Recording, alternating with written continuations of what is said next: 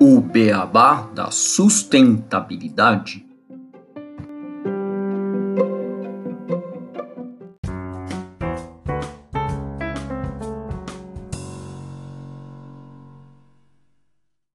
Bem-vindos ao podcast O Beabá da Sustentabilidade. Este é o episódio 69, PL da Mineração.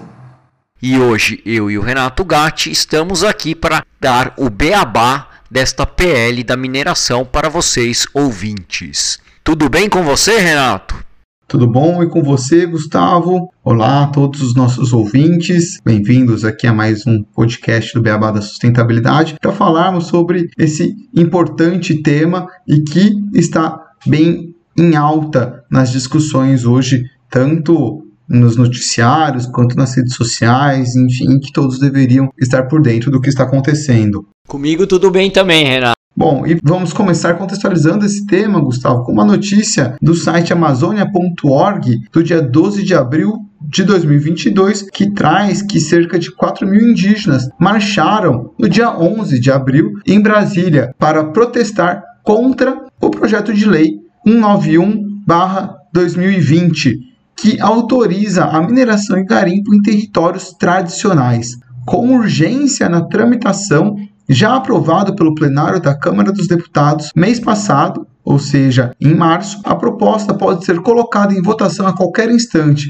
e por isso é motivo de grande preocupação para lideranças do campo indígena. E nesse episódio, vamos entender o que é a PL da mineração, seus impactos no ambiente, na sociedade e na economia e por que esse projeto tem gerado tantos protestos e como ele é contra o desenvolvimento sustentável. Bom, e antes de tratar do PL em si, vamos primeiro ao dicionário.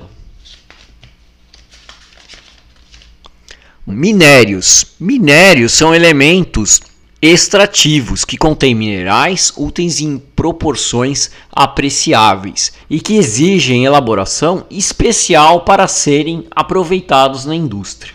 A maior parte dos minerais são óxidos, como a bauxita e a limonita, sulfatos, como a galena e o cinábrio, carbonatos ou silicatos. Já mineração, também do dicionário, é a ação ou efeito de minerar, ação de explorar minas e retirar minério. Garimpo lugar onde se exploram pedras e metais preciosos, uma mina de diamantes ou minerais preciosos, ou a exploração clandestina do diamante e do ouro. Para fechar as definições de dicionário, uma mina é a cavidade aberta no solo para extração de minerais ou de carvão. Uma mina também pode ser definida como um acúmulo de substâncias, minerais ou fósseis contidas no seio da terra ou existentes à superfície ou ainda como uma fonte de riqueza, um grande lucro, grande conveniência, pechincha e mais uma cavidade cheia de pólvora para que, explodindo, destrua tudo que está por cima.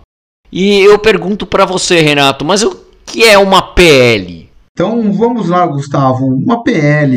Bem, nesse caso não estamos falando de patrimônio líquido ou do partido do presidente, mesmo esse partido apoiando o PL em questão. Uma coincidência, mas sim de um projeto de lei. E no caso do projeto de lei da mineração, esse é o projeto de lei número 191/2020, que já falamos no começo com a notícia. Esse projeto regulamenta o parágrafo 1 do artigo 176 e o parágrafo 3 do artigo 231 da Constituição para estabelecer as condições específicas para a realização da pesquisa e da lavra de recursos minerais e hidrocarbonetos e para o aproveitamento de recursos hídricos para a geração de energia elétrica em terras indígenas e institui a indenização pela restrição do usufruto de terras indígenas. Foi um projeto apresentado à Câmara pelo Poder Executivo, ou seja, é um projeto do governo federal. Em março deste ano, o governo, alegando a crise de oferta de fertilizantes gerada pela guerra entre Rússia e Ucrânia, pressionou pela aceleração da tramitação deste projeto na Câmara dos Deputados. O governo,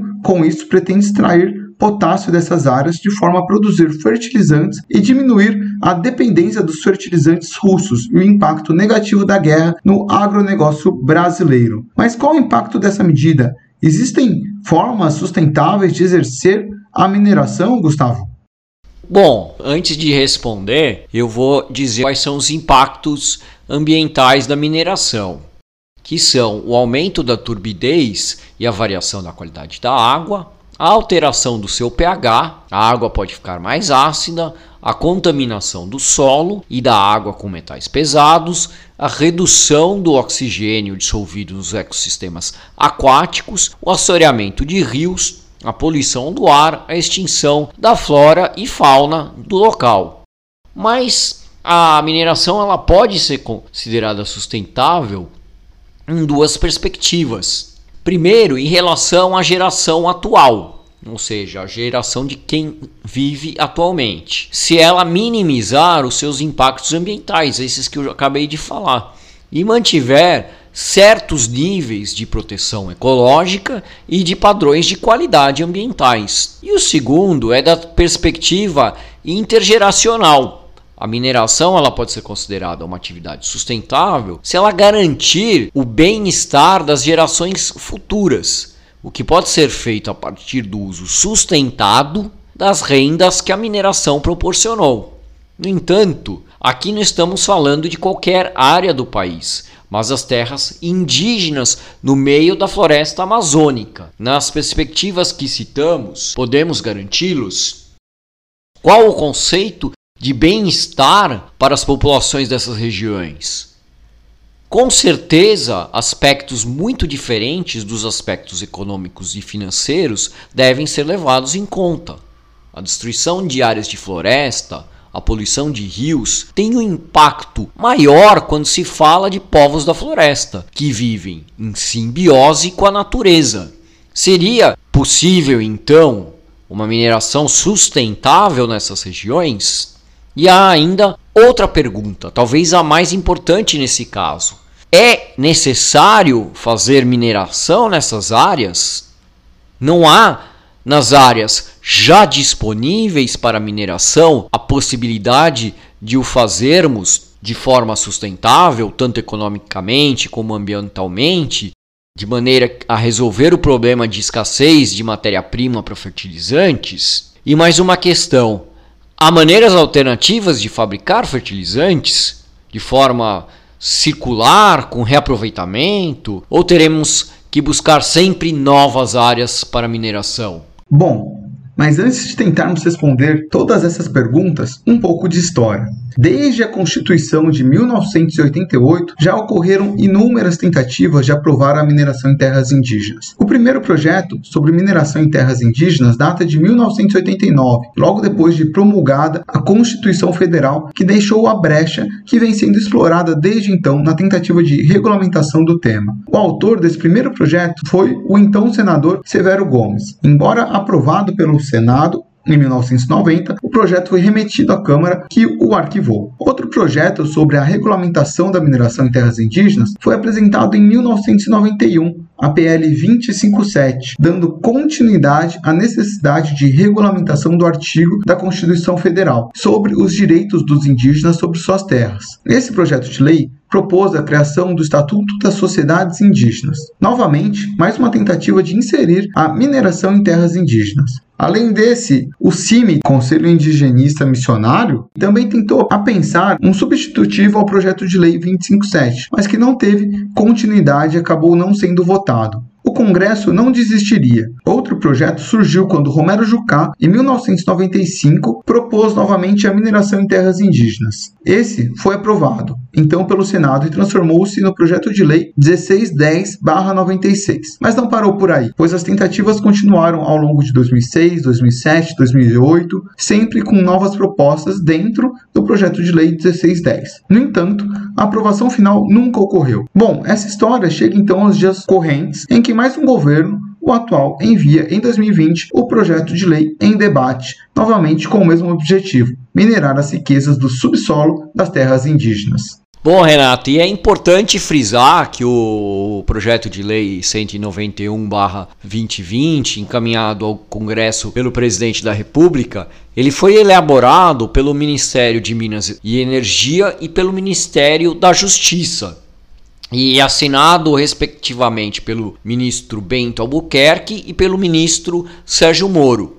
Diferente dos anteriores, além da mineração, o PL 191/2020 também contempla a exploração dos hidroscarbonetos, dos recursos hídricos, com o fim de exploração de energia hidrelétrica nos rios, em terras indígenas e uma indenização pela restrição do uso. Então, vale frisar que não teve nenhum envolvimento do Ministério do Meio Ambiente nessa elaboração. Isto vai de oposto à Constituição brasileira, que no parágrafo 2 do artigo 231 diz textualmente: as terras tradicionalmente, vamos falar com voz de Constituição, né? As terras tradicionalmente ocupadas pelos índios destinam-se à sua posse permanente, cabendo-lhes o usufruto exclusivo das riquezas do solo, dos rios e dos lagos existentes. De acordo com a Constituição Federal, essas atividades só podem ser realizadas em solo indígena com prévia autorização do Congresso Nacional por meio de decreto legislativo e mediante consulta às comunidades afetadas, às quais é assegurada a participação nos resultados. Além das imposições constitucionais, o texto do Executivo determina que a exploração econômica do subsolo indígena deverá assegurar indenização às comunidades afetadas, já que a atividade impede que eles explorem a própria terra, restrição ao usufruto. O cálculo da indenização levará em conta o grau de restrição imposto pelo empreendimento. Além da indenização, o projeto reserva às comunidades indígenas, cujas áreas sejam utilizadas para exploração econômica, o direito de receber, a título de participação nos resultados, 0,7% do valor da energia elétrica produzida, entre 0,5% e 1% do valor da produção de petróleo e gás natural e 50% da compensação financeira pela exploração de recursos minerais. O texto prevê ainda a criação de conselhos curadores de natureza privada que serão compostos por indígenas e por responsáveis pela gestão dos recursos financeiros. Os pagamentos deverão ser depositados pelo empreendedor por meio de transferência bancária na conta do conselho curador. Na distribuição dos recursos dos projetos curadores deverão prezar pela repartição justa dos recursos, pela autonomia da vontade dos povos envolvidos, pelo respeito aos modos tradicionais de organização e pela legitimidade das ações representativas das comunidades indígenas afetadas. Além disso, o projeto de lei prevê a permissão para a lavra garimpeira em terras indígenas em áreas definidas pela Agência Nacional de Mineração, desde que haja consentimento das comunidades indígenas afetadas. A agência considerará o prazo de 180 dias para que as comunidades indígenas afetadas manifestem interesse em realizar a garimpagem direta ou em parceria com não indígenas. O projeto exige também a realização de estudos técnicos prévios com o objetivo de avaliar o potencial exploratório das áreas das reservas indígenas. Esses estudos independem de autorização do Congresso Nacional e podem ser realizados com processos de demarcação em curso. As atividades de mineração ou de exploração de recursos hídricos que tenham sido autorizadas antes da demarcação deverão ser analisadas pelo Congresso Nacional no prazo de quatro anos, ouvidas as comunidades indígenas afetadas. Caberá ao órgão, a entidade responsável pelo estudo prévio, solicitar à Fundação Nacional do Índio, a FUNAI, interlocução com as comunidades indígenas a fim de que sejam respeitados usos, costumes e tradições dos povos envolvidos. Porém, se essa interlocução não for possível, não houver autorização para o ingresso na terra, o estudo técnico poderá ser elaborado com dados e elementos disponíveis. E após a conclusão do estudo prévio, o governo federal definirá quais áreas poderão ser exploradas. No caso de minérios, as áreas autorizadas pelo Congresso Nacional para a realização de pesquisa e lavra serão licitadas pela Agência Nacional de Mineração. Só alguns pontos, Gustavo, que me chamam muito a atenção aqui é que eles falam bastante de ceder ao índio, né, ou os proprietários da terra, esse direito de poder realizar a exploração, mas quais as tecnologias que essas comunidades possuem para fazer essa exploração? Outro ponto que eu acho que me chama bastante atenção, que é o valor extremamente baixo que está sendo repassado para compensar esse uso, né, essa exploração da terra que os índios são proprietários, né, as comunidades indígenas já têm o direito, igual você mesmo trouxe ali na Constituição. E para finalizar, outra coisa que me chamou muito a atenção é a realização desses estudos técnicos e as minerações nas atividades que já estavam em decorrência, que deveriam ser analisadas, sendo que talvez elas nem tinham a permissão para estar ocorrendo, mas serão analisadas e terá um prazo de quatro anos, enfim. E a gente sabe como que funciona tudo isso aqui no nosso país, provavelmente vai ser acabando sendo liberado e os povos indígenas serão totalmente prejudicados. Exato. Bom, e voltando às perguntas que nós fizemos, Renato, chegou agora a hora de respondê-las. Começando pela possibilidade de mineração sustentável nas regiões indígenas e pelos impactos nas comunidades que lá vivem. Hoje existem exemplos de mineração considerada sustentável, como a gente já falou antes e como demonstra estudo do Instituto de Geociências da USP, publicado na Revista de Estudos Brasileiros, que diz que o maior impacto ambiental na região de Carajás não é o da mineração, mas sim o da ocupação rápida e agressiva da terra com o avanço da fronteira agrícola no leste da Amazônia e o desenvolvimento da agroindústria. Trata-se de um, de acordo com esse estudo, né, de um caso emblemático em que a mineração organizada e sustentável protegeu do desmatamento toda a área de flona de Carajás e das reservas indígenas vizinhas. Então esse, é esse texto foi retirado desse estudo na revista de estudos brasileiros. Agora, e sobre ser necessário minerar nas áreas indígenas? Porque uma coisa que a gente perguntou é: precisa?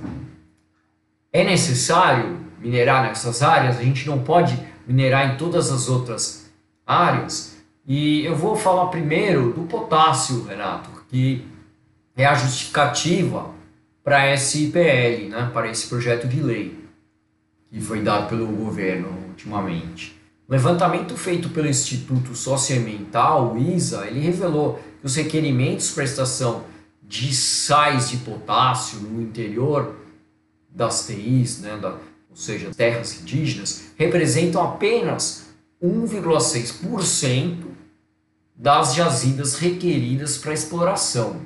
Para a substância fosfato, os pedidos representam mínimo ínfimos 0,4% do total de jazidas requeridas na Agência Nacional de Mineração, ANM. E de acordo com o estudo da própria Câmara Federal, de 2015, que tinha o título, ou que tem o título Exploração de Potássio no Brasil, o Brasil ele ocupou em 2013 a 11ª colocação em quantidades de reservas de sais de potássios, com aproximadamente 0,23% das reservas mundiais. Os países com maiores reservas de potássio são a Bielorrússia, com 57,5%, o Canadá com 17% e a Rússia com 10,4%.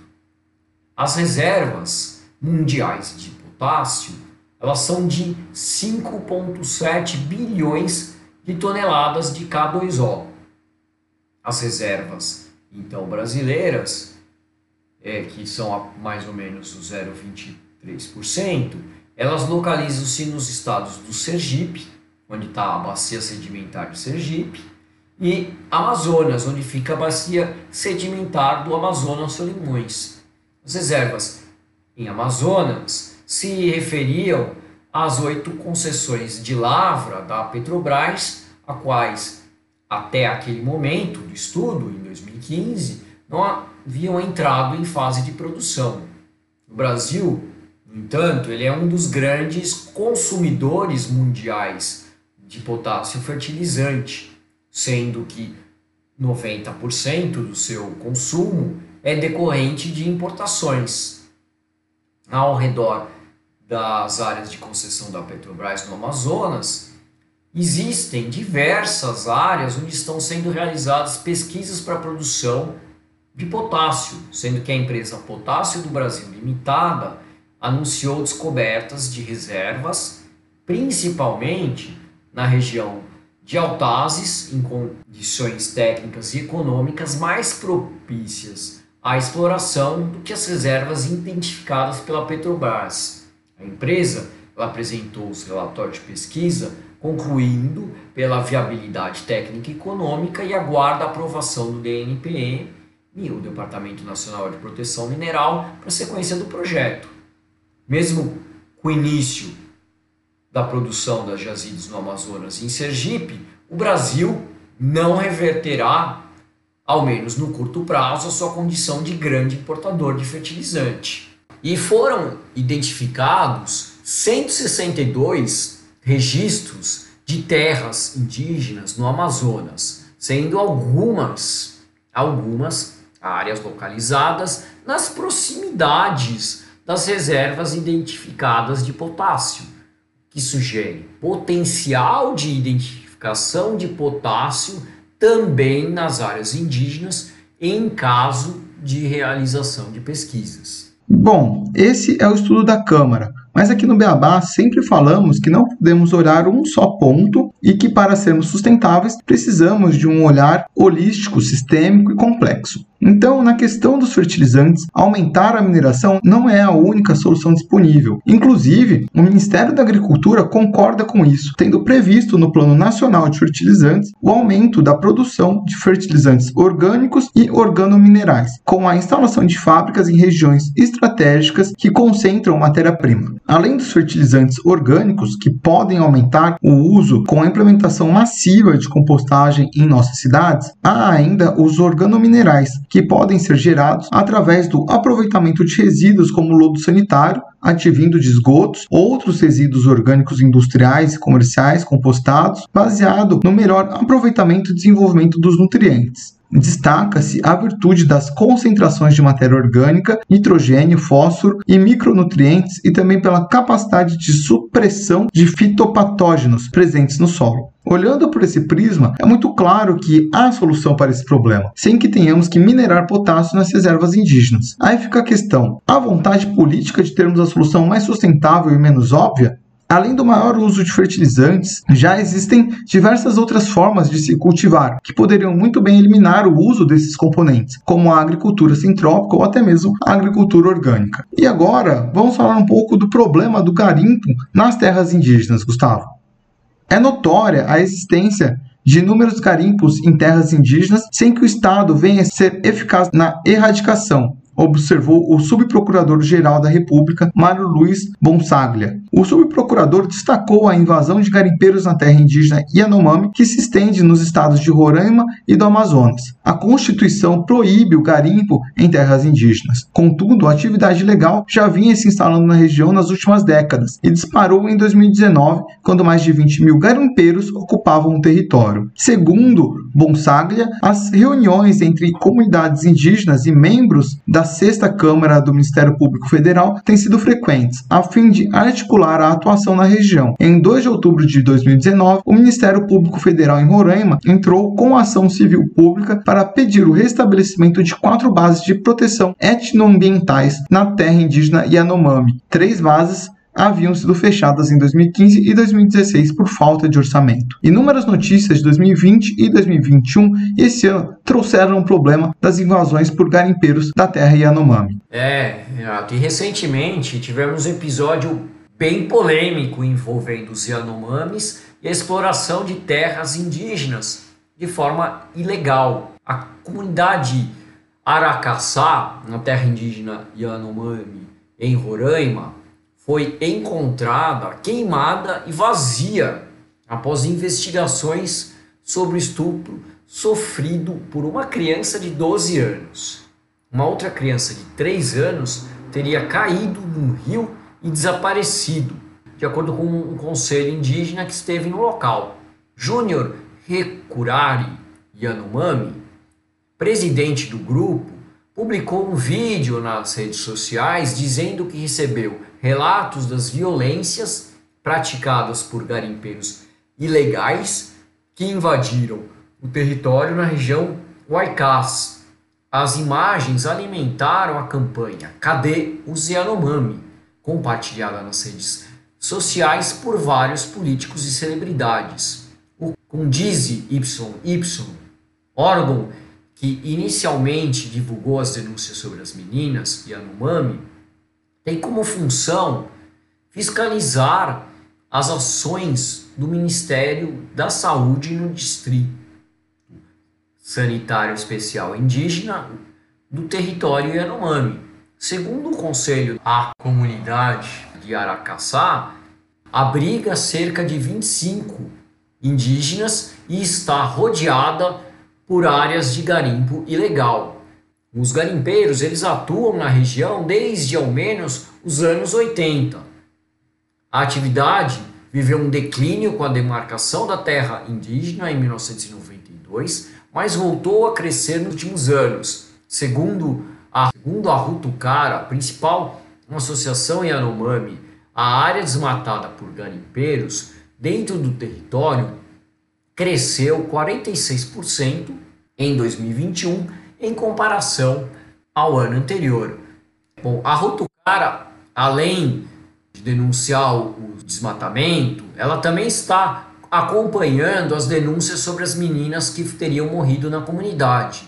É, em documento assinado pelo vice-presidente da organização, o Dário Kopenawa Yanomami, ele diz que a Rutucara chama atenção para o fato de que, se confirmado este, não é um caso isolado. Infelizmente, episódios de violência sexual contra adolescentes e mulheres Yanomami, praticados por garimpeiros invasores, já foram registrados em outras regiões. Segue a carta que cita um relatório sobre o tema publicado pela própria organização em 11 de abril.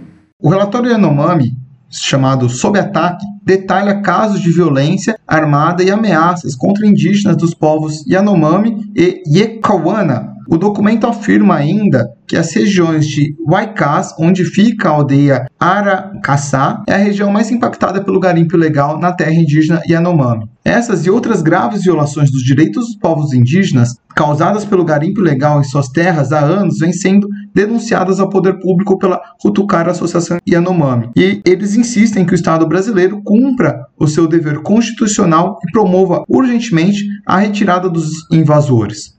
Com área equivalente à de Portugal, a terra indígena Yanomami abriga cerca de 27.398 membros dos povos Yanomami e Yekawana, espalhados por 331 aldeias. O território ocupa porções do Amazonas e de Roraima e se estende por boa parte da fronteira do Brasil com a Venezuela. Rica em depósitos de ouro, a área é alvo de garimpeiros há décadas. Em visita ao território em 2018, para a gravação de um documentário, a BBC atestou como o ouro circula livremente pela região. Além do desmatamento, o garimpo de ouro está associado à contaminação por mercúrio, usado pelos garimpeiros para aglutinar o metal. A substância está associada a problemas motores e neurológicos, perda de visão e danos em fetos. Em 2016, um estudo do Instituto Socioambiental, o ISA, em parceria com Fiocruz e a FGV, Fundação Getúlio Vargas, revelou índices preocupantes de contaminação por mercúrio em aldeias Yanomami, próximas a garimpos em Roraima. Numa delas, justamente a de Aracaçá, local das investigações em curso, o índice de moradores com alto nível de mercúrio no sangue chegou a 92%.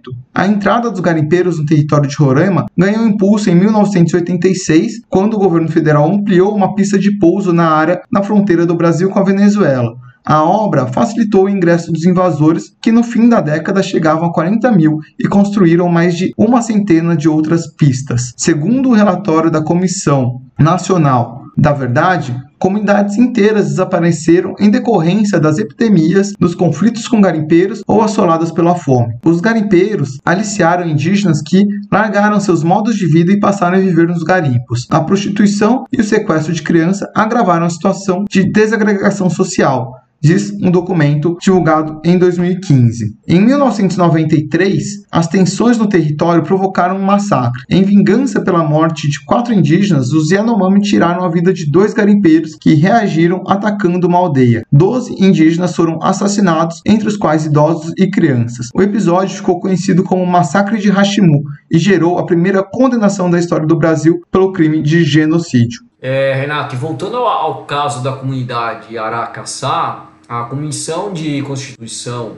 e Justiça da Câmara ela aprovou a criação de um grupo de trabalho para acompanhar a situação dos povos indígenas Yanomami após denúncias, após essas denúncias. É, o objetivo do grupo é de realizar diligências e propor providências sobre a situação de violência e violações a que estão submetidas as crianças e os adolescentes dessas, dessa comunidade.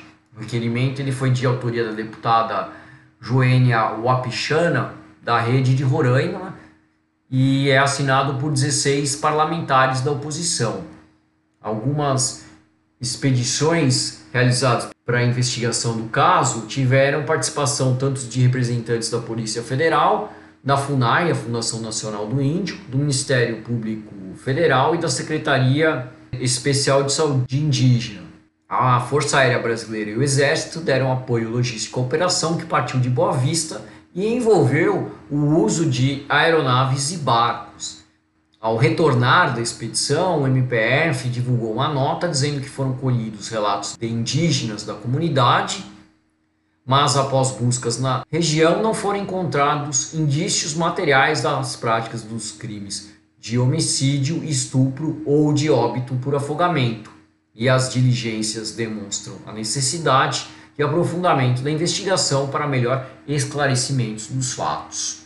Após essa visita das autoridades à aldeia, uma nova carta foi divulgada pelo Conselho Distrital de Saúde Indígena Yanomami e Equinal, ao Condiz YY, e abriu outra frente no caso. O texto do Condiz YY afirma que quando as autoridades chegaram à aldeia para apurar as denúncias, é, avistamos a comunidade em chamas e sem a presença de moradores indígenas no local que só apareceram 40 minutos após pousarmos somente para resgatar materiais de garimpeiros.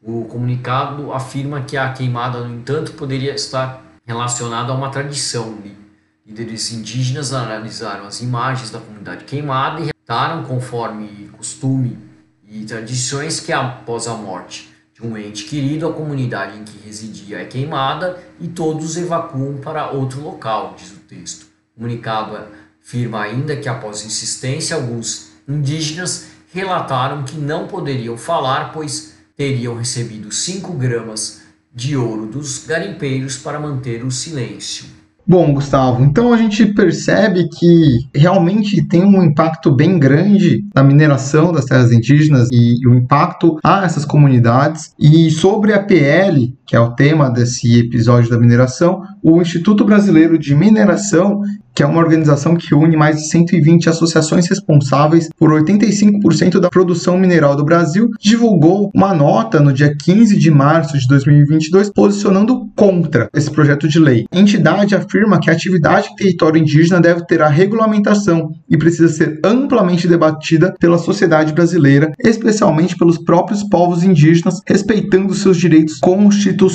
A organização destacou que no caso de mineração em terras indígenas, quando regulamentada, é imprescindível o CLPI, que é o consentimento livre, prévio e informado dos indígenas. Mas a gente percebe que não é tão simples assim a situação. Existe muitas facções, existem muitas pessoas que se usam de crimes para manipular, inclusive, esses indígenas, igual a gente trouxe alguns relatos, muitos acabam se convertendo à própria mineração e o projeto de lei vai passando de mãos em mãos dentro do Congresso, igual a gente abriu, de uma forma rápida, com procedentes fracos, para que seja aprovado, gerando interesses a pequenos grupos, ou governamentais, ou de empresas que não estão assinando essa carta do IBRAM, Instituto Brasileiro de Mineração. Resumindo tudo que a gente trouxe até agora no episódio, o que se trata aqui é a gente tem primeiro dois tipos de mineração, né? a mineração e o garimpo, mas o garimpo nos rios né? e o garimpo como mineração mesmo, né? com, mina de ouro, mas que primeiro, se a gente pensar em mineração para fertilizantes nas terras indígenas, a gente tem outras soluções como a gente demonstrou bem durante o episódio. Se a gente for pensar de mineração sustentável, a gente não pode ter garimpo nos rios, porque a mineração via garimpo nos rios vai trazer todos os problemas, como a gente já disse durante o episódio, de mercúrio, poluição dos rios, de contaminação das pessoas que estão na região, tanto os indígenas quanto os não indígenas. Então, aumenta a turbidez, aumenta a variação da qualidade da água, altera o seu pH, contamina o solo, a água com metais pesados, reduz o oxigênio, assoreia os rios, polui o ar, extingue a flora e a fauna do local. Então, a gente tem que dizer mineração sustentável, legal, mas não precisa ser feita mineração sustentável nas áreas indígenas. E por segundo ponto, o garimpo esse tem que ser realmente combatido de maneira que não tenhamos esses impactos socioambientais da mineração nessas áreas indígenas. Excelentes pontos, Gustavo. Com essas colocações, a gente pode ir para as nossas curiosidades e partir para o encerramento desse episódio.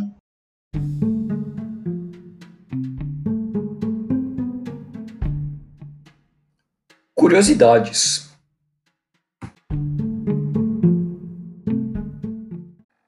Esse mês tivemos outra grande notícia negativa sobre a mineração. Foi a notícia de que a Serra do Curral, em Belo Horizonte, um dos cartões postais da cidade, pode ser o local de um novo empreendimento da mineração. Essa mineração e esse empreendimento ele pode inclusive causar o deslizamento do Pico Belo Horizonte, de acordo com a própria prefeitura da cidade de Belo Horizonte. E você sabia que um dos nossos maiores poetas, o Carlos Drummond de Andrade, já havia escrito poemas contra a mineração e denunciando o ataque ao morro? Drummond, já em 1930, denunciava o que estava acontecendo ao Monte Cauê, em sua cidade natal, Itabira. O Monte Cauê era uma montanha de ferro, o orgulho da cidade, um pico com mais de mil metros de altura. Neste ano, Drummond, no poema Itabira, dedicou as seguintes linhas ao colosso da natureza. Cada um de nós tem seu pedaço no pico do Cauê. Na cidade toda de ferro, as ferraduras batem como sinos, os meninos seguem para a escola, os homens olham para o chão. Os ingleses compram a mina. Só na porta da venda, Tutu Caramujo cisma na derrota incomparável.